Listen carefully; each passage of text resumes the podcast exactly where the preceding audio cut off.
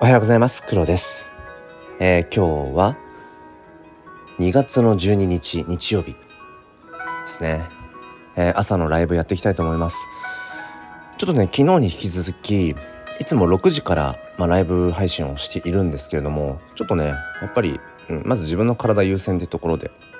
まあ、睡眠時間を少しね、えー、長く取るために、えー、30分ずらしてやっています。まあでもねなんだろうな。うんまあさしてこれって大きな問題じゃなくて、まあ、ともするとこうして音声配信を、まあ、日々ね、えー、ずっとやっているとうんやっぱり固定の時間に発信をする、えー、ライブ配信をするとかっていうことがある種こうセオリーであったりする部分もあるしその固定の時間で発信することによる何て言うんでしょうね、まあ、いわゆるその集客とかの観点で言うと、まあ、メリットっていうのはこれまでも感じてきてるんですけどまあ最終的にはうんまあ今日のこのちょっとねタイトル直前にどうしようかなと思って NFT 教室ライブで行くのかうんなんかもうちょっとこうフラットなパターンのライブで行くのかね、まあ、考えあぐねたあげくその選択は誰のため何のため っていうなんかね仰々しいタイトルにしてしまったんですけどまあこれは僕なりの何でしょうどうとでも転べるようにっていう、うん、そういうタイトルで。だから朝ね30分ライブ配信のスタートをまあ、遅らせたっていうこの選択も結局誰のためかっていうと、まあ、自分のため。で何のためっていうと、まあ、自分のなんだろうな体調管理のためっていうのかな。まあもっと言えば自分のこのマインドっていうのかな、うん、心の在り方っていうのを保つためっていうところですね、うん、まあすごく理屈っぽいけど。でもこの問いって僕は常にねあの持っておく必要があるなって思うんです。その選択は誰のため？そして何のためなのか、うん、そしてもっと言うとその選択をしているのは自分でありたいですよね。誰かに言われたからやる選ぶ。誰かに言われたからそれをするんじゃなくて自分がそれをしたいと考えてるから。ただね厄介なことにそのこれは自分の意思だと思い込んでいるんだけれども実は自分の意思じゃなくて、えー、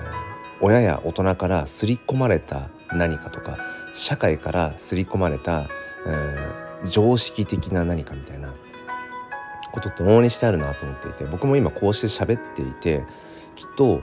さまざまな場面であるんだろうなって自分の意思で選択をしているつもりになっているだけで実はその価値観ってどこかで埋め込まれたもの植え付けられたものうんってことは往々にしてあるんですよね。ただその植え付けられた価値観って別に決して全てがねうん悪いものではなくてやっぱり自分がこう生きてきた環境の中で、うん、やっぱり環境要因っていうのかな、うん、自分を取り巻く環境が教えてくれること、うんまあ、それはともするとその自然から学ぶみたいな自然っていうのはあの花とか木とかね、うん、土とかそういう話ね。そういうものもあるだろうし、うん、まあ自分を取り巻く、うん、人間ですね。人間っていうとちょっと冷たい感じだけど人たちによってそういうある種これはこういうものだよっていうふうに教えてもらってくることはあるかもしれない。うん、だから自分が今いろんな場面いろんな瞬間に、えー、こう判断して、えー、選択しているその価値基準ってまあ何何からその価値基準がこう形作られているのかっていうのを、まあ、考えてみるのも面白いかもしれないですね。まあ、ともあれ、うん、これって誰のためなんだろう？何のためなんだろうっていう問いは常に持っておくことが、うん、大事だなっていうのを思うんですね。で今日ねこのライブ配信で何、まあ、どんな感じの話をしようかなと思ったんです。まあ、昨日は、まあ、NFT 教室ライブをやって、うんまあ、それはある種最初からタイトルからしてくくってるわけですよね囲ってるっていうかもう NFT に興味がある人が来てくださいねっていうふうに。で、まあ、この土日2日間まああのライブ配信をやる上でいつも思うんですけど、まあ、どっちかはその NFT っていうものにすごく、うん、偏っていいと思うんだけどもう一方でなんかその最初から、うん、もう NFT の話だけしかしませんって囲うことによって、うん、やっぱりね入ってこれない人うんあとは出会えない人っていうのが必ずいるんですよ。でこれはねやっぱり何でもそうなんだけど人生日々選択の連続で何かを選ぶってことはもう一方捨ててるってことなんですよね。うん。もちろんね、うん、最初に A を選んだ後に5分後に B を選ぶってことが可能な、うん、局面もあるけれどもまあ、大抵の場合はやっぱり AB どちらかしか選べないっていう場面の時に A を選んだんだったらそれはまあ間接的に B はまあ切り離した切り捨てたっていう、うん、ことにもなるんですよね。だからうん僕らが日々誰かと過ごしていたりとか誰かと話していたりする時っていうのはその時間は別の誰かとは話せないっていうことなんですよね。まあこれはまあ何でもそうですけどね、うん、常に背中合わせっていうところはあると思うんですけど。そう。だからうん。そう。定期的にねなんかそんなこと思うんですよ。うん、僕はじゃあ何何の話が一番したいのっていうとやっぱり NFT の話を特にいつもやっぱしたいなって思うし、まあ、NFT から紐付けてうん。行く、うん、でも時々そのうん。なんだろうな。自分のスタンスとしてはそうだけどこういう音声発信とかをしていると、まあ、タイトルとかで結構ねくくられてしまうことがあるのでまあまあそんな感じで、えー、今日はねうんタイトルはなんだかどういう話をしてるんだろうっていう 風にしてみましたがちょっと水分補給をしながら喋りますね。まだねちょっとね喉がねごめんなさいねガラガラ声でしかもなんか鼻の中にどんぐり詰まってるみたいな鼻声ですよね。すいませんね。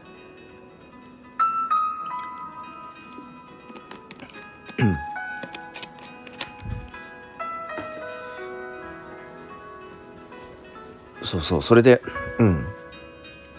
僕がその日々こう音声発信ライブ配信をしている中で、まあ、この土日の朝のライブ配信っていうのは、まあ、スタンド FM なんですね。で日々の毎日の、えーと、夕方5時台、うん、7時台になる時もあるけどの時のライブ配信っていうのは Twitter スペースでやってるんです。で Twitter スペースとスタンド FM で分けてる理由って何なんだろうっていうどうしてその,、まあ、その選択ですよね。うん、夕方からの、えー、配信は Twitter スペースを選択していてこの土日とか休日の朝のライブ配信はスタンド FM を、えー、選択してるのは、まあ、なんでなんだろうっていうところで、えーと、まずは誰のためかっていうとうんまあこれはまあ自分のため、まあ、これ結局全部あれですね。その選択は誰のためかっていうふうに考えていった時に僕が選んでることって基本的に全部自分のためかもしれないですね。そもそも。うん。そうですね。自分のためかもな。それは。で、えっ、ー、と、じゃあどうして Twitter スペースとこのスタンド FM のライブ配信で分けてやっているのかっていうとユーザーが違うんですよね。やっぱり。うん、で僕が今 Twitter のアカウント運用しているアカウントっていうのはやっぱりほぼほぼが NFT 関係の方々のつながりが多くてで僕自身も NFT フォトグラファーとして NFT のこと自分の、えー、作品のこととかその NFT に関連したようなツイートが多いのでやっぱり必然的にうんまあインプレッションですよねインプレッション反応してくれる人たちの、えー、層っていうのはやっぱり NFT プレイヤーにもこの1年間で NFT を始めて1年になるんですけどこの1年間でもうガラッと変わりましたね。うん。特にこう NFT を始めたからといって新しい Twitter アカウントを作ったりしたわけではないのでもともと写真アカウントとして使っていた、えーと、と Twitter アカウントを、えー、NFT フォトグラファーアカウントにそのまま変更しているのでそうそう。ユーザーさんの中には全然 NFT わからないっていう人もねいたりするんですよね。あ抹茶さんおはようございます。黒さんおはようございます。ってことでお邪魔します。すいませんね。ちょっとねなんかあの体調はだいぶ回復したんですけどなんかね鼻と喉がまだちょっと微妙でそうですね。ちょっと鼻の穴の中にどんぐり詰まってるようなあの鼻声で大変恐縮なんですけれども。はい。ゆるりとお付き合いいただけたら嬉しいです。うん。そうそう。なので今話していた話がそう。えっ、ー、とツイッターの方でライブ配信ツイッタースペースをやっているのとこのスタンド FM でライブ配信をやっているこのまあ大きな理由っていうところでは、うん。まあ、届く層が違う。でどっちも主軸としては、まあ、NFT の話をしていたりとか、まあ、人生論とか、まあ、あとはそうですね。僕が SP 気質であるがゆえの、まあ、ちょっとこう生きづらさみたいな部分とか。うん、あとはまあ本業が小学校の教員なのであと、まあ、6歳の娘がいて、うん。まあ、そういう子育てとか教育の部分、うん。まあ、そんなようなのをこう哲学と絡めつつ、えー、話していくっていうのがまあ結構好きだったりして。でその上で、まあ、ツイッタースペースの方では割とこう、まあ、聞くユーザー層が自分のねフォロワーさんが NFT 関連の方が多いっていうのもあるし結構こう NFT の自分のマーケティングうんのゴリゴリやってる感じ。そのために Twitter スペースを継続してる感じ。でこっちのスタンド FM の方のライブ配信はじゃあ何かというともうちょっとなんか内面的なことを発信してるのかなっていう、うん、そのためって感じかな。だから Twitter スペースの方は自分の今の、まあ、挑戦ですよね挑戦をこううんよりこう拡張させるためでこっちのスタンド FM はまあもうちょっとこう内側に行く感じっていうのかな。でプラスアルファでまあその僕のことを知ってくださった方とか、まあ、僕のその、うん、内面の部分とかに共感してくださった方があ NFT っなんだろうって、まあ、NFT のことにもまあ興味が持ってもらえばいいかなっていうそんな思いでそうあの NFT 教室ライブってやってみたりだとか、うん、今日みたいになんか NFT っていう言葉はタイトルに使わずあえて、うん、なんか門戸を広げてやるみたいな、そんなことをしていますね。あ青竹さんおはようございます。まさもさんもおはようございます。うんそうそう今日はねその選択は誰のためなんだろう何のためなんだろうっていうなんかねあのライブ配信立ち上げる直前になって思いついたタイトルでまあこれはどうとでもいけるなと思って。うん。その子育て教育でもいけるし NFT でもいけるしお金の話でもいけるしうんまあ人生哲学でもいけるし、えー、禅の方向にでもいけるしどうとでもいけるなと思って。うん。まあ2日間ねあのー、自分一人のライブ配信のが続く土日はこんな感じでちょっとこうね。まあだからこうしてあえてライブ配信のタイトルを NFT 教室ですってやってる人やらない人なぜ分けているかっていうその選択のは誰のためかっていうとまあ自分のため。まあちょろっとユーザーさんのためもあるけどあと何のためかっていうとえっとねやっぱこれかな。バランスですね。そうこの話にそうだ。僕は着地させたかったんだ。バランスってめちゃくちゃ大事だなと思ってえっといかに俯瞰してみるかってこと。うーん今思いつきで喋りますね。例えばえー、と作文を書くとします。めちゃめちゃ小学校の先生っぽいけど。作文書くとします。じゃあ1枚そうだね。200 400字詰めの、まあ、原稿用紙にしましょうか。でそこに、えー、物語を書くとします。でこの1枚しかあなたは作文用紙、えー、与えられていません。でこの作文用紙1枚の中に、まあ、物語をこう完結させてくださいね。っていう例えば、えー、局面があるとするじゃないですか。栗まんじゅうさんおはようございます。栗まんじゅうさんあれですよね。決勝ジェネ追いジェネしてコンプリートしてくださいましたね。いやもう本当にありがとうございます。もう完全にマニホールド使いこなしてますね。いやすごいですよね。いやあの今ね聞いてくださってる皆さん本当にあの栗まんじゅうさん本当にここ1ヶ月ぐらいのなんかこのスピードね進化のスピード。いやすごいなと思って。ねあのー、まあ炎の写真じゃない火の鳥をお迎えしてくださったところあたりからなんかすごいねあものすごくこう、うん、このクリプトの世界っていうかあの羽ばたい羽ばたいてるなと思って。いやめちゃくちゃ嬉しいですね。なんか本当にこういう瞬間があるからこそうんなんだろうこう NFT 教室みたいなちょっとね偉そうな風にやっちゃってますけど、うん、そういうことを、まあ、ツイッターではなくてこのスタイフであえてやっていることのなんだろうな意味というか価値がちゃんとこう、うん、成就してるっていうふうに思える瞬間なので本当に嬉しいですね。なんか自分のその作品を買ってもらえるとかお迎えしてもらえるってことも嬉しいけどなんかそれ以上に何でしょうねやっぱり自分がこう縁あって出会った方がまた新しいことに挑戦してそれをこう楽しんでいるようなね姿を見るっていう。これが多分僕は好きなんでしょうね。だからきっとねあの小学校の教員とかなんやかんややってるんでしょうね。ブーブー教育現場のね文句垂れながら。それでもやってるのは多分、うん、自分のこう関わった人それは別に子供であろうが大人であろうがなんかこう別にそれが自分がきっかけじゃなくてもなんか新たなことに挑戦してその成長をして何かねうん、新しくできるようなことが増えてそこについてこうワクワクしてるみたいのを間近で見るのが好きなんでしょうね。うん、え栗まんじゅうさんコメントで「いえいえまだまだ苦労しながらやってますよ」いや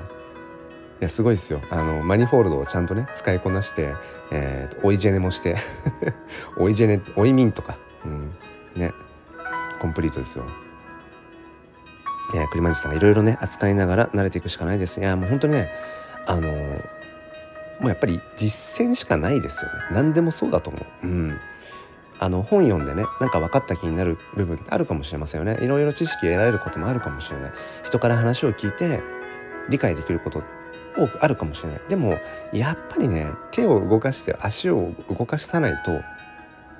本当の意味ではうんやっぱり自分ごとにならないですよね。まあまあ僕もねこれは自戒を込めてっていうところですけど。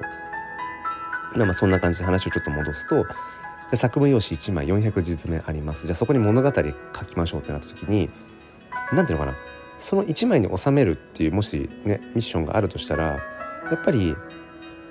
最初から一気にガーって書き始めちゃうのもいいのかもしれないけどじゃあこの辺りにまあ起承転結という木を書いてこの辺に章この辺に点で最後ケツ、まあ、最後ケツはちょっと23行でまとめるかちょっとねあの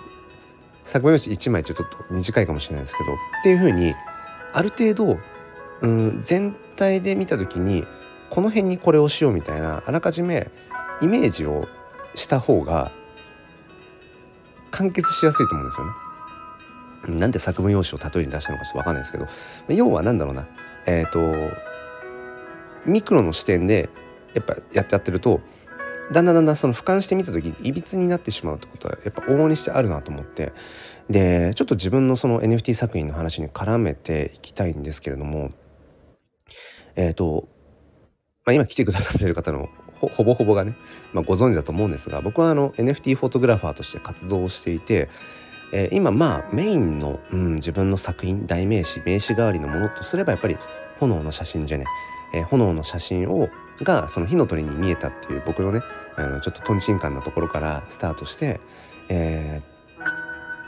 その炎の写真もともと元になってる写真は13枚なんですけどその13枚のうちの、まあ、どれかとどれかを組み合わせたりとかしていくことによって、えー、火の鳥といういろんな種類のね火の鳥を表現しているという、まあ、そういう、まあ、NFT フォト作品まあでも写真っていうよりもなんかフォトアートな感じが最近はするんですけど、まあ、そういったコレクションを展開しています。で毎回その15体15種類ずつ、うん、新しい、えー、作品をねこう追加というか発表していってるところで。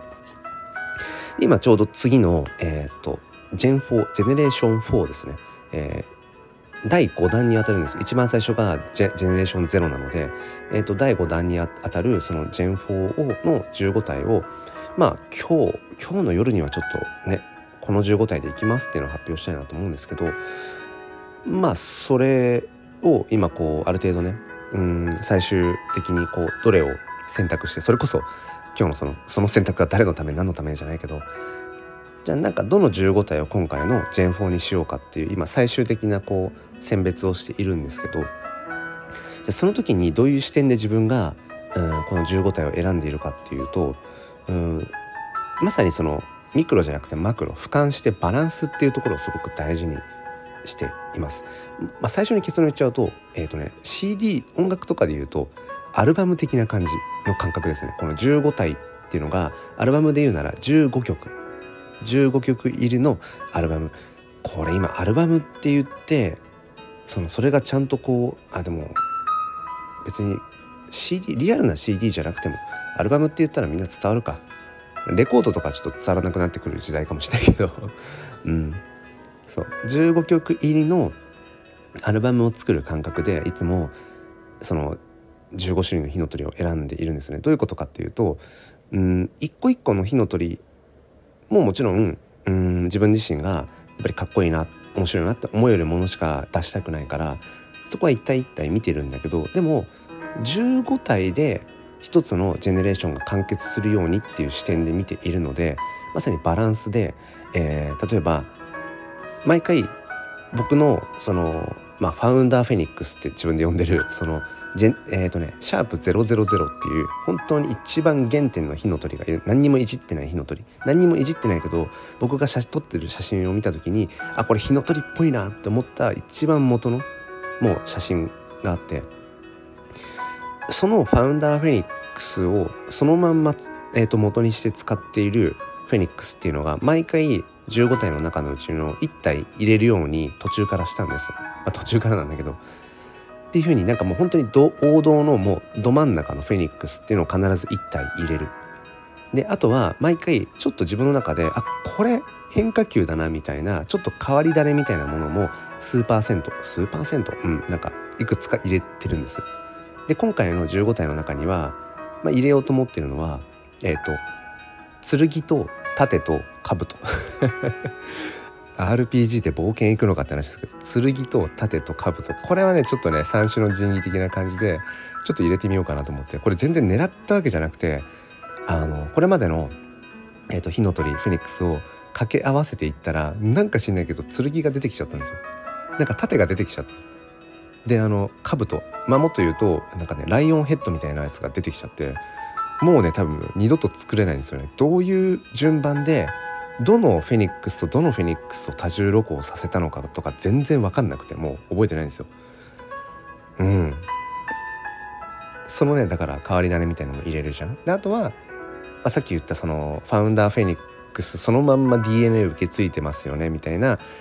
やつじゃないんだけどまあ王道的にフェニックスっぽいかっこいいやつとか、うん、あとはちょっとこううんこれって何々っぽい目何々っぽいねみたいな感じで今回はねあのムーンバーズのちょっと悪そうな やつとか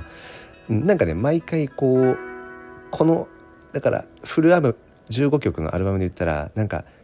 1曲目って多分2パターンあって1曲目からドカーンって超いい曲が入ってくるアルバムと1曲目は静かにスーッといって2曲目であのここ最近一番売れたシングルみたいな2曲目ボーン持ってくるみたいな王道の流れありますよね王道の流れ。で3曲目4曲目と流れて5曲目あたりでまたちょっと静かになって67あたりに、えー、またなんかこうキャッチーな曲があったりだとかっていうなんかこう僕はルナシーが好きなんですけどあの僕の中でもね、うん、まあロックに目覚めた、うん、原点なんですがそのルナシー誰だったかな？杉蔵が言ってたのかな？そのまあルナシー当時のねもう何十年も前の、うん、まだビジュアル系っぽかった頃の話だけど杉蔵が言ってたのかな？15曲とかはなくても1枚のアルバムで完結してるんだよね。俺らの音楽はって言ってて。その1枚のアルバムがいわゆるオーケストラとかでいうとその一つの楽章っていうのかな？こうあれ第何楽章とかありますよね。で全部まとめて一つの曲として完結してもっと何十分とか多分オーケストラ長いけど1枚のアルバムで一つの曲として完結させてるんだルナシーはみたいな話をしててかっけえとか思ったんですけどそっか一曲一曲もかっけえけど一曲一曲だけじゃなくて1枚のアルバムを通して聴いた時に初めてあ組曲だね。組曲として完結するんですっていう。これね幼少幼少期？幼少期っていうかまあ少年？少年？うん。心にね刺さってなお今もその感覚っていうのは多分あってで僕の中で結構ねルナシーの世界観とか、まあ、ルナシのあのメンバーの彼らの一つ一つの発言とか結構今の今今なお自分のね価値観とかこの創造性とか表現する上でのアート性みたいなところにねものすごく影響を残してるなって思うことがちょいちょいあるんですね。そうそういうのもあってこのフェニックスの15種類っていうのはやっぱりそういう意味では15種類で一つの組曲みたいなイメージ。だからなんだろうな。うん。15体で一つのジェネレーションがやっぱ完結するっていうまあ例えばうんまあ学校でも職場でも何でもいいけど必ずこう特定の集団の中ってバランスよくいますよね。なんかまあ学校が分かりやすいかもしれないけど1クラスまあ今子供が減ってきたからどうだろうな30人前後だとして必ずちょっとこう頭いい感じのぽい子がいたりとかちょっと不真面目そうな子がいたりだとかこうおちゃらけてねみんなを盛り上げるような子がいたりだとかあの、まあ、本当に無口な子がいたりだとかうん超個性的な子がいたりだとか面白いことに毎年そのねまあ受け持つ子どもたちってのは変わるんだけどもう十何年教師をやっていて思うのは本当に面白いことに似たような子たちが固まるってことはないんですよね。これなんでだろうなと思って面白い自然の摂理だなと思うんですけど本当に毎年いろんな子がいて必ずその何ていうの？あのそれぞれのポジションになるような子たちが必ずいるんですよね。そう。それ面白いなって。まさぽんさんがね二度と作れないのはめっちゃわかりますって。そうそうそうそうなんですよね。うん、だからまあいろんな部分でまあ要は、うん、その時その時ね同じものがやっぱりってね、まあ、出会いもそうかもしれないですけどね。うん。っていうことなんだろうけど。そう。だからそれもまさにバランスっていうところで結構自分はそんなこともね考えていたりだとかして、うん、でこのバランスを俯瞰して見ていくってすごくやっぱ大事なんだろうなってことはね本当に思うんですよね。だから今回、まあ、今日か。今日日曜日の夜7時までですね。決勝ジェネマニホールドから出している決勝ジェネも最終的にやっぱり春夏秋冬っていううん4作品にしたのももしかしたら自分の中でのそのバランスなのかもしれないですね。うん、やっぱり雪の結晶っていうテーマだけではものすごく刹那的だし期間限定ですよね。うん、だからある種うんすごくこう部分的な、えー、テーマになってしまう。でもなんかそれだといわゆる自分の中で言ううん大きくくくった時の、バランスっていう部分ではちょっとバランス悪いなと思ったので期間限定の雪の結晶というそういう素材なんだけれども、うん、春夏秋冬で1年間っていうそういう、うん、なんかある種、まあ、組曲じゃないけどその春の春夏秋冬で1年間がこう一つですよね。一括りになるっていう、まあ、そういうとこに多分、うん、行き着いてるんだろうなって思って。そう。だから本当にこのバランスっていうのはすごく大事だなって思いますね。うん。まあ、そんなことをね普段考えてます。だからそれそういう意味ではその選択誰のためだろうなっていうこととか何のためなんだろうってことを、まあ、俯瞰して考えていくこと、うん、それっていうのがやっぱすごく大事なんだろうなって。だから冒頭にも話した、えー、毎日の夕方からのツイッタースペースでの発信は、えー、まあなんだろう外にこう戦いに行く感じ、うん、毎回こう本当に武装して戦いに行く感じで。でやっぱこのスタンド FM はどちらかというとこううん、まあ、自分の内に入っていく感じっていうのかな、うん、だからツイッターでは外に行って、えー、スタンド FM では中に行くみたいな。これも僕の中では、まあ、バランスなのかもしれないですね。うん。そうだから自分の中でどういうのがバランスを保てる方法なのかっていうことを、まあ、考えていくっていうのはすごく大事なのかもなと思います。ちょっと水分補給しますね。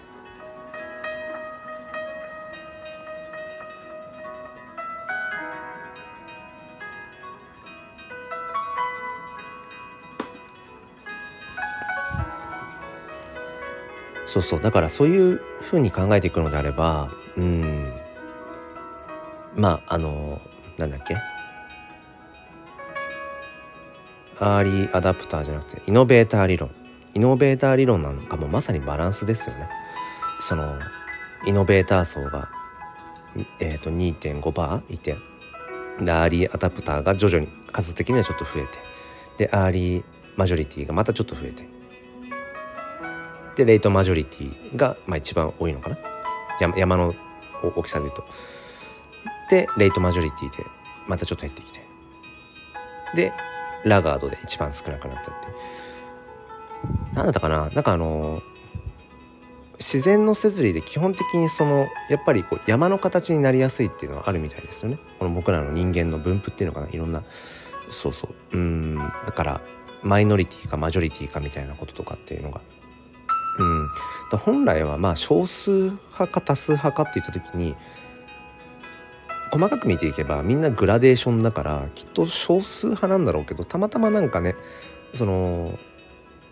多数派っていう部分が多分生まれちゃってでともすると多数派がねなんかこう正解な感じになっちゃうんだけど多数決なんてまさにそれですよね。うん、それに賛同する人が一番多い意見が通るっていう、うん、まあうん困った時には決まらない時は一つそれも方法なのかもしれないけど、あ、でも多数決が果たして最適解かっていうとそうじゃないっていうこともあるしね。だからその選択って誰のためなのっていう。意外とこのタイトル何でもいけるな。そう。だから多数決で決めたはずなのにあなんか納得してないみんなみたいな。えだって一番多かったじゃん。いやでも本当にうんまあ求めてるのそれじゃないんだよねみたいな。だから多数決って何なんだろうとかね、うん、思ったり。だからそういうふうに考えていっても今この、まあ、Web3、まあ、クリプト NFT まあアーリー違うな、えー、とイノベーター理論イノベーター2.5%を満たすほどでもないもう全然0.0何パーとかの本当に少数な中で、まあ、そこに熱狂している僕らがいて僕らってくくっていいか分かんないけど、うん、まあでも1年経って僕が NFT に対する熱っていうのがかんあの全然変わらないので、まあ、きっとこのまま熱狂し続けるんだろうな。うん。って思うんですけど。でも一方で、うん、NFT を懐疑的に捉えてる人とかいやブロックチェーン別に、うん、必ずしも必要じゃなくね。ブロックチェーン、まあ、要はその Web3 ブロックチェーンっていうのがトラストレスっていうところがすごく押し出されているんですよね。うん、 trustless、まあ、だからそこに別に信用とか疑いとかっていうのは必要ないと、えー、もうプログラミングされたスマートコントラクト、うん。まあ、コントラクトっていうのは契約みたいな意味ですよね。うん、それに、えー、基づいて全ての物事が執行されていくから人を信じるか信じないかみたいなことは必要ない世界観であると。うん、でも本当にそういった世界を僕らって望んでいるのかなとかね。うん。そういう視点もやっぱすごく大事だなと思うし、うん。まあ、これも結局バランスなんだろうなと思うんですけどね、うん、全部の集団グループが DAO 的であった方が最適解という最適解かっていうと、そんなことはやっぱないと思うし、うん。まあ、当然中央集権的なね、うん、あり方だとやっぱりなかなか厳しいよねっていう部分があると思うのでだからそういった人たちが DAO 的な、うん、活動をね始めていったりだとかしていくんだと思うしそう。だから何でしょうね。うん、まあ、常に自分の中でもその反対意見っていうのはやっぱり常にこう、うん、想像しておくってことはまあ大事なのかもしれないですね。NFT って面白いですよ NFT、えー、まあ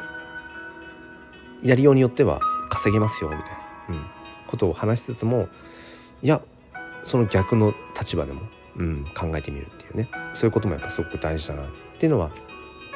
うん、思っていますね。うん、だって結局今僕が NFT フォトグラファーとして活動していて、うん。まあ、結局毎月うん万円ぐらいとかはなんだろうそのクリエイターとしてそうですね、うん、結局収益あるしそれこそコレクターとしてうん。まあ、NFT をこう転売したことによる利益とかって入れていったらそうですね。毎月、まあ、まあ副業まではいかないかもしれないけどまあプラスですよね利益っていうものが、まあ、生み生まれ続けているのであ確定申告ですねそろそろね。うん。そうだからうん NFT 結論としてはまあ、今来てくださってる方々が全然そういう感じの層ではないからあんまりこの発言は意味ないかもしれないけどいや NFT ねやっぱりやってみたらいいんじゃないのって思うんだけどな僕は。うん。やってみた方が面白いと思うんだけどな。まあでもうん同じようにうんいやだったらこういうのやった方がいいと思うよっていう意見もあると思うんですよね。うん、でも僕は多分それは知らないこととかも多分あるんだろうし。うんでも NFT はやってみていいと思うんだけどななんだろう NFT をやって損逆でいきましょうか NFT をやる始めることによって生まれる損なんでしょうねもしコメント打てる方はあのぜひぜひっていう感じですけど NFT をやっている NFT を始めることによって生まれる損これねスタイフのライブ配信のタイトルねやっぱりねスペースみたいにねちょくちょく変えたいんですよね。やっぱり話しながらねある程度話が展開していくので、はい、まず思いつくところとしては NFT を始めるとえー、っとね下手すると家族関係がギクシャクする。あまりにも NFT の情報のスピードって半端ないし、えー、いろんなその Discord とかに入ってるともうね通知をオンにしといた日にはもう結構ガンガン来るので everyone とかでねガンガン来るのでやっぱりスマホとかパソコンとかそのデジタルデバイスにものすごく引っ張られる時間が増える気がするんですよね NFT 始めると。でこの前もね僕のあの仲のいい NFT あのプレイヤーのある方があの言われちゃったらしくて。そうそうそう。あのパートナーにね。さすがに怒られたらしくて、うん、ちょっと自粛しますって言って低浮上になりますっておっしゃってて。あやっぱりそうなんだなとか思いながら自分も気をつけなくちゃとか思ったんですけど、えー、マソボンさん。楽しすぎて他の趣味の時間がなくなる。あーなるほどね。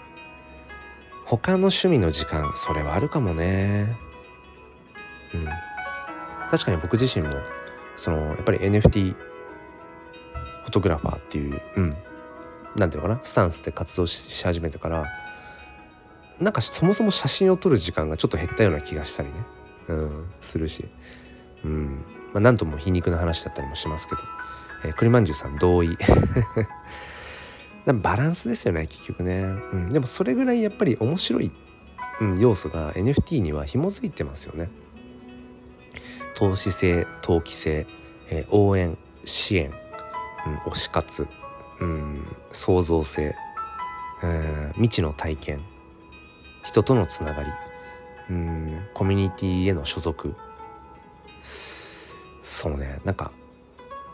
人間がこう快心よい、うん、心地よい。快と感じる要素ってものがものすごく NFT には紐づいているなって思うので。うんまあそれはねなんか依存してしまうよねっていう、うん、だからなんだろうなそうだね NFT を始めてでも基本的にやっぱ損損ってそんなない気がするんだよなだからその、うん、フィジカルでの人付き合いとかその NFT を始める前までに自分がやっていたこういろんなものの、まあ、比重っていうかなバランスがちょっと大きく変わってしまう可能性はあるっていうところはあるかもしれないですね。うん。栗じさんスマホ触る時間がめちゃめちゃ増えた気がします。ああやっぱりやっぱりそうなんですね。まあだからそれをどう捉えるかですよね。うん、だそれで例えばこの方向に行くのは嫌だなと思ってうん、NFT からそもそも、うん、まあ抜けていく。Web3, Web3 まあクリプト界隈から、えー、やっぱり抜けるっていう人もいるんでしょうね。一定数ね、うん、まあそこをどう捉えるかですよね、うん、だから確かに Web3 とか NFT クリプトの世界っていうのを、うん、推奨していくっていうことはともするとやっぱりそのデジタルデバイスありきのえー、まあ、時代を推奨していくっていうことにまあ他ならない気もしますよね。それなかったら完結しないですもんね。うん。そもそも仮想通貨って現物がないからね。だ結局まあフィジカルじゃなくてこう、まあ、バーチャルの世界、うん、バーチャルの世界を下支えしてるものっていうのはやっぱデジタルデバイスだと思うのでどうしてもそのデジタルデトックスとは逆の方向に行ってしまいますよね。うん、だから NFT とか Web3 メタバース、うん、クリプトの界隈のそうね。そっちの時代を進めたいっていう風な、うん、意見を言っていくっていうのはともすると、うん、デジタルデトックスと逆の方向にまあ時代をこう推し進めることでもあるのかもしれない。まあ確かにこれはなかなかうんまあテーマ性というか考え次郎があるところですね。まさぽんさんイヤホンのしすぎて耳痛い。それね。イヤホンさんいやイヤホンさんって誰だ？いや まさぽんさんとイヤホンさんになっちゃった。まさぽんさん佐藤さんいらっしゃったわ。まさぽんさん両耳でいつもイヤホンですか？両耳？僕ねちなみにあの、まあ、時々ね右耳左耳で違う音声聞いてる時ありますけど基本的には片耳青竹さん。ごめんなさいね。変な間違いしちゃった。僕ね基本的にワイヤレスイヤホンを片耳だけでいつも過ごしてます。うん。そう。あの朝起きてこう家事をしながら聞く時は左耳なんですよ。でジョギングして戻ってくるまで左耳なんですね。で朝の、まあ、スタイフの収録配信とかする時はまあ外してるから。で今度、えー、髪の毛をやりながら右耳にイヤホンをさして自分のスタエフ収録まあ聞きながらチェックしながら、うん、その後まああの Voicyとかスタエフとかをそのまま右耳で聞くんですね。家族が起きてくるまで。そう。だから バランスじゃないけどバランスの話に終始しちゃうけど左耳と右耳をねあの交互にイヤホンをやってます。まあ休日なんかはだからその両耳で違う音声聞いてるけど。うん。えー、まさぽんさんイヤホンさん。イヤホンさんです。片方。あイヤホンさんも片方なんですね。そっかそっか。でも耳が痛くなっちゃう。あれかな？なんかイヤホンのサイズが合ってないとかっていう可能性もなくないですか？どうですか？結構ねうん割と一日中つけっぱなしに近い日とかもまあでも一日中つけっぱなししてるとさすがにやっぱ痛いかえー、抹茶さんがスタイフ始めてイヤホンつける時間めっちゃ増えましたやっぱそうですよねだからね何か新しいことを始めるとやっぱりどこかであの弊害みたいなものが生まれますよね。まあ弊害が生まれ弊害が生まれない新しい何かってあるかなまあ全部表裏一体な気がしますよね。うん。そうやっぱり僕らの、まあ、ちょっと抽象的な例えだけど僕らのね手の中に持てるものって限られてるから新しいものを取り入れたら当然こぼれ落ちてしまうものがあるから、まあ、それがねまあどうでしょうね。デメリットになるものもあるのかもしれないしね。マサポンさんがトイレ風呂でもスマホで奥さん激怒。お風呂でもやってんすね。スマホね。トイレでもね。うんなんかねあの他人事とは思えない部分もありますけど。そうそう。だからまあ NFT だけじゃないかもしれないですけどね。うん。まあどうしても僕らのこの時代っていうのがよりこうデジタルデバイスありきっていうのかな。デジタルのうんテクノロジーの進化っていうものが大きいので、うん、どうしたってやっぱりそのフィジカルを削る、フィジカルの何かを、削りざるを得ないようなことっていうのは多分増えちゃうんですよね。それはねすごく、うん、思ってしまう。佐藤さんこぼれ落ちる欲求。黒五六えー。あれ佐藤さんさっきからなんか名前変わってます？いや変わってないか。あ変わってないや。パッと見抹茶さんとあれだ。抹茶さんとアイコンの色合いが似てるからだ。ごめんなさい今。なんか佐藤さんと抹茶さん。あれ、ね、あそうだ。あとそうあの言語聴覚士も同じですしね。だから今ちょっとごめんなさいね。あの 名前名前変えてるとか思って違う違う。抹茶さんと佐藤さんちゃんと両方いるよって存在してるよってごめんなさいね。失礼しました。えー、まさぽんさんが息子たちよりリテラシー高くて感心される。ああそれすごいですね。ああそれすごいな。うん、うん、佐藤さんレアキャラ集まる。いやいやいやいや。そうこれはねまさにだからあのスタイフでライブ配信のタイトル一つでやっぱり来てくださる方が変わるので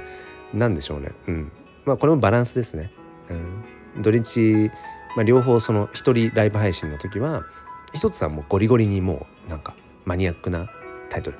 もう一つはまあもう少しこう汎用的な普遍的なタイトルこれはある種僕の中でもそのつながるつながりたい人のバランスかな？バランスをこう取るためにまあ、タイトル変えてるっていうのもあるかもしれないですね。えー、青竹さん家族と NFT のバランスってありますね。いやそうですよね。まあ、多分この NFT を今やってらっしゃる方始まる始める方々っておそらく近い世代が多いと思うんですよ。あの30代40代あたりが多分ボリュームゾーンで。それなんでかっていうとやっぱりある程度自分のその仕事とか普段の生活っていうのが、まあ、落ち着いてきてちょっと余白があるぞとうんまあ、ともするとあのミドルエイジクライシスとかって言われるようにこれ自分の人生って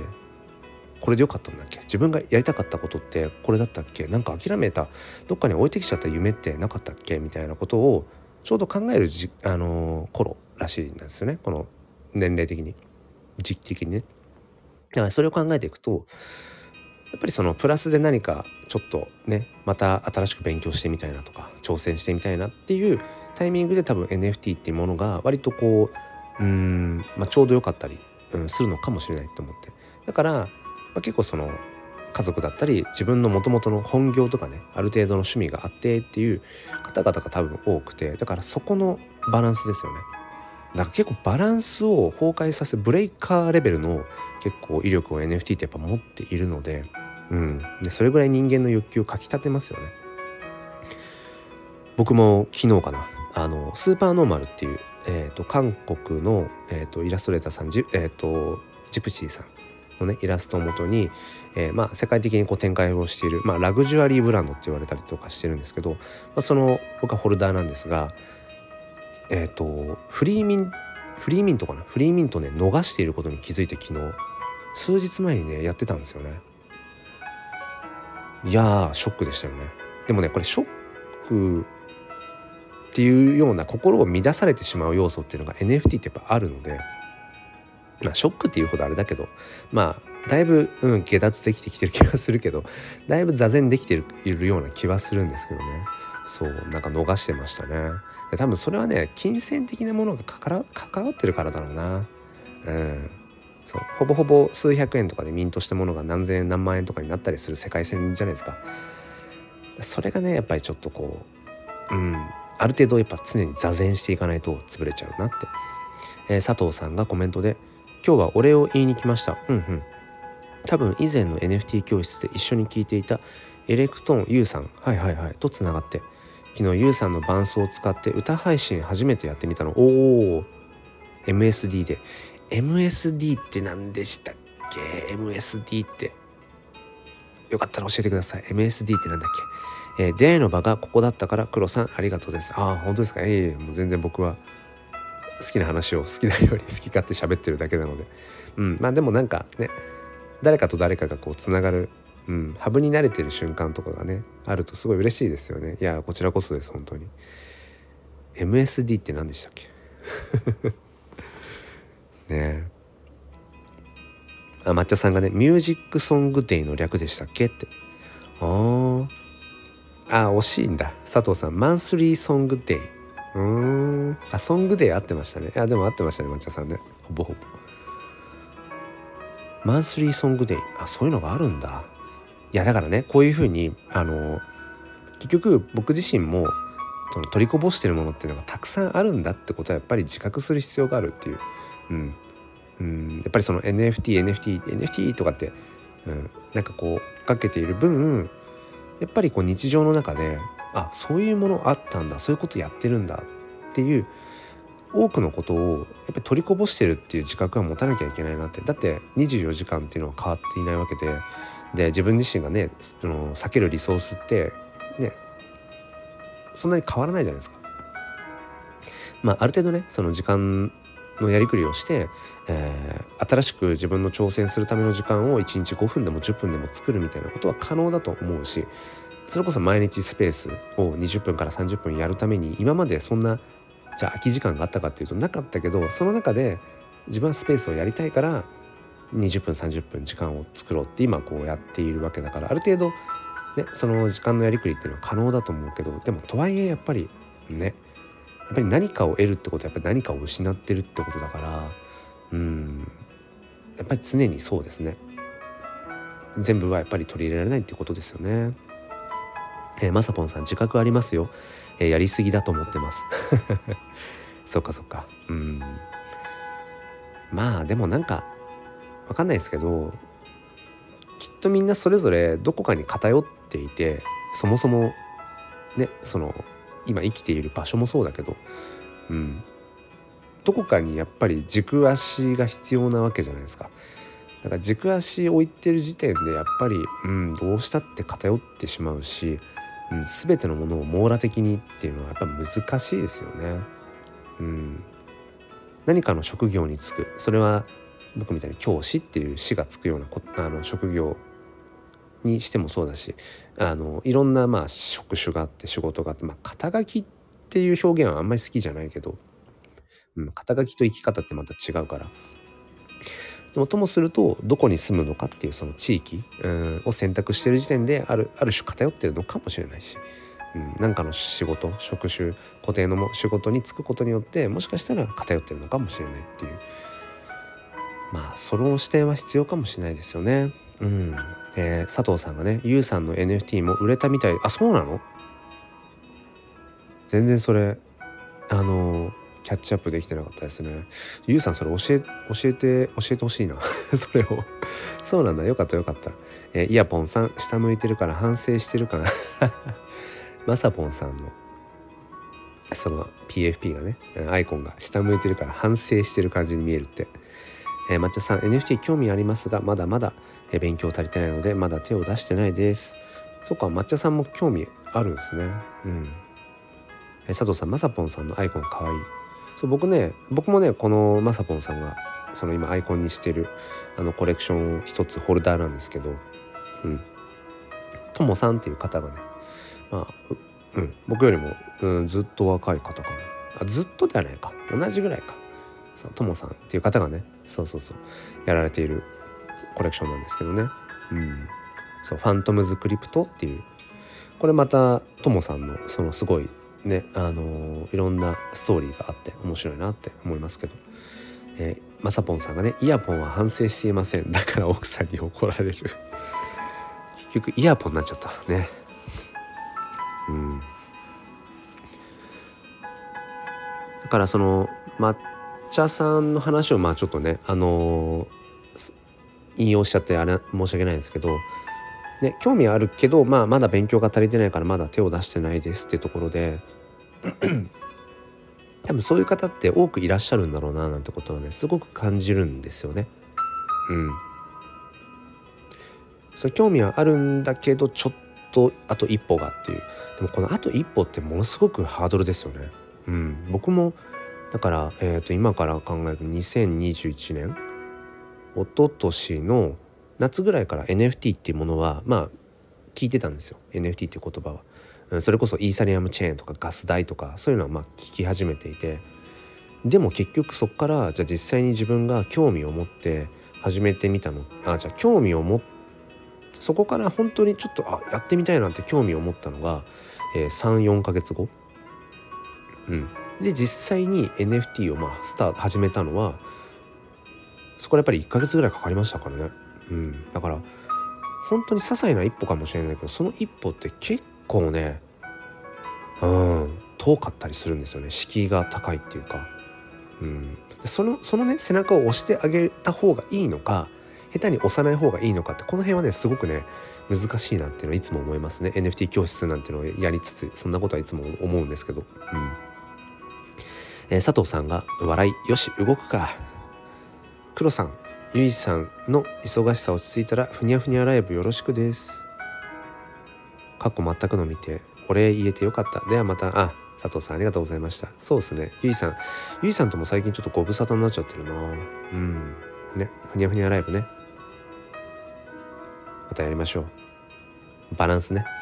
そうやっぱりねそうバランスですよ。ふにゃふにゃしてる時があるからこそ、えー、ビシッとねこう一本筋通ってやれる。一本筋？一本筋？一本いいのか。こうビシッとねいけると思うし、うん、大事ですよね。ねまさぽんさんゆいぽん寝坊するからね。そうですね。あそうライブ配信あの今いらっしゃったね佐藤さんとあとゆいさんあの一刀彫り職人のねゆいさんと3人でもうほんとふにゃふにゃでもう超適当なライブ配信コラボライブしようって言ってやってたんだけどでサムネなんかも僕と佐藤さんとそのゆいさん3人のサムネも用意していてそれでライブ始めたんだけど結局ねゆいさんはもうずっとこう寝てて夢の中で。でもちゃんとそのコラボライブの中にゆいさんの話はこうちゃんと登場してくるっていう。その場にいないけど夢の中だけどちゃんとその場にいるっていう究極のね、えーと、出演をね果たしたという伝説的なね、まあ、ライブですけど。そうそう。だからちょっと話を戻すとそうあと一歩っていうこの一歩がすごく敷居として高いってこと往々にしてありますよね。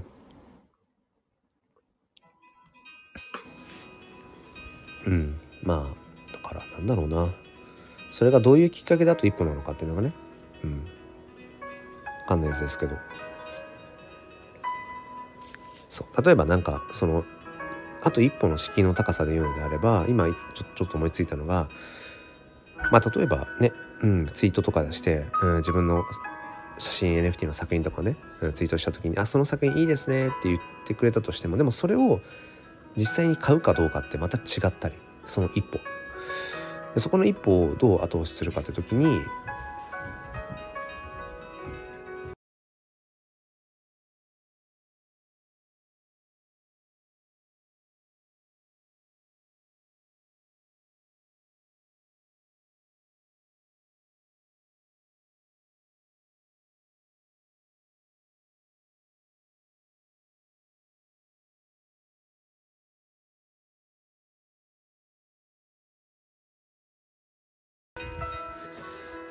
すいません。妻がね起きてきたのでちょっと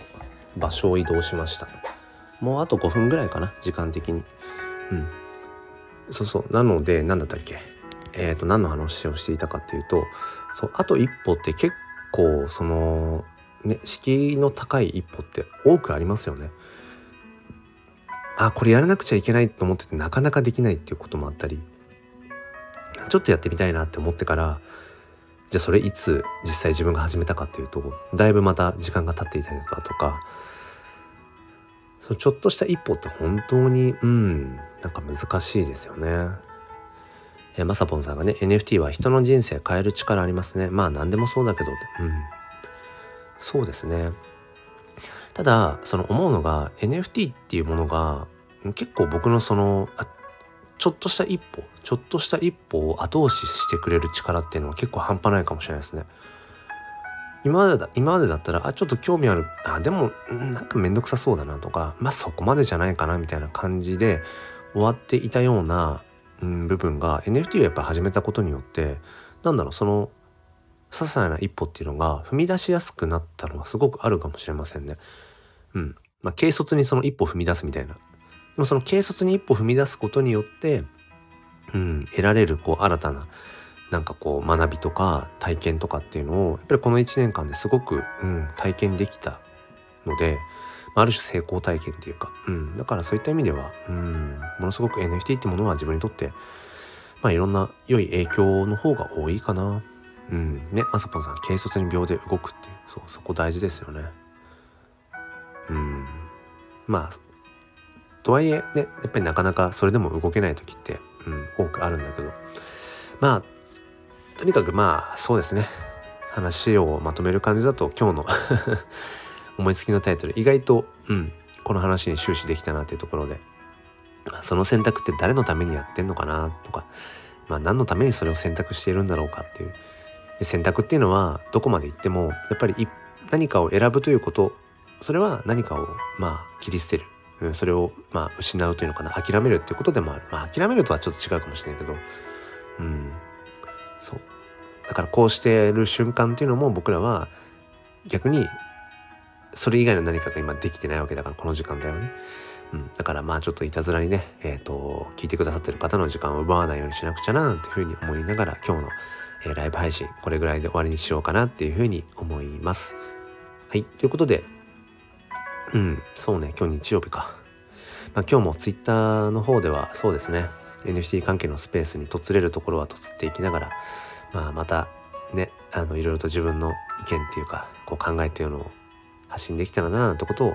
思っています。あとは決勝ジェネ、えー、今日の夜7時までですね、まあ、ここで宣伝してどれぐらいの効果があるかっていうと、まあ、正直ないかなとは思いつつ今聞いてくださってる方々がほぼほぼ、うん、もうすでに ホルダーさんだったりするので。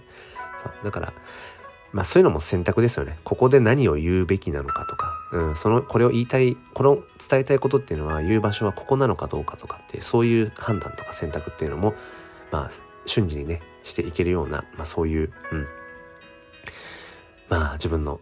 なんだろうな、ブラッシュアップを続けていきたいななんてことを思います。えー、抹茶さん、コメント反応していただきありがとうございます。子供の朝の支度でリアクション遅くなり、すみません。いえいえ、もうそれは、お子さんのね、朝の支度、フィジカルを優先してください。僕も、うん、やっぱり、こうしてデジタルのなんちゃらとかね、えー、SNS とか夢中になってる一人ですけど、うん、やっぱりどこまで行ってもやっぱりフィジカルは一番大事だよねっていう、そこは忘れたくないなと思っています。ということで、皆さん今日も良い一日をお過ごしください。ではでは、失礼します。栗林さんありがとうございました。青竹さんもありがとうございました。松田さんもありがとうございました。イヤポンさんもありがとうございます。